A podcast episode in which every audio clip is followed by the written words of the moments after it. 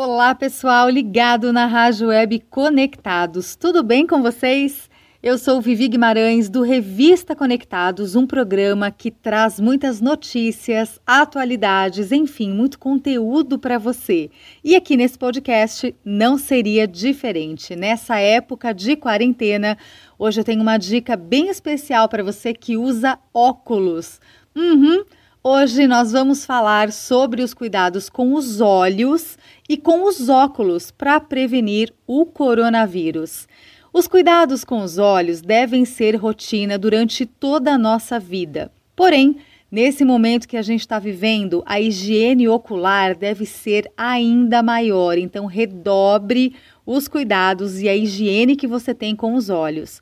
Os olhos são a nossa janela para o mundo, mas também podem ser portas de entrada para vírus e infecções.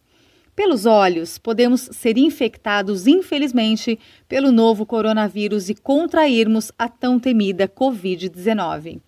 Quando a gente fala dos cuidados exclusivos dos olhos, reforçamos a importância de não coçá-los.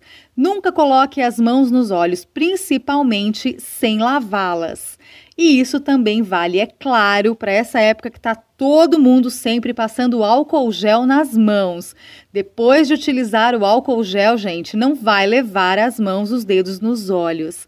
O contato do álcool com os olhos pode causar lesões na córnea. Não é brincadeira isso. Os óculos são também a nossa arma de proteção e hoje eles estão atuando além da correção visual, pois nos ajudam a evitar realmente esse contato, evita, né? Nos ajuda a evitar de ficar levando os dedos nos olhos toda hora.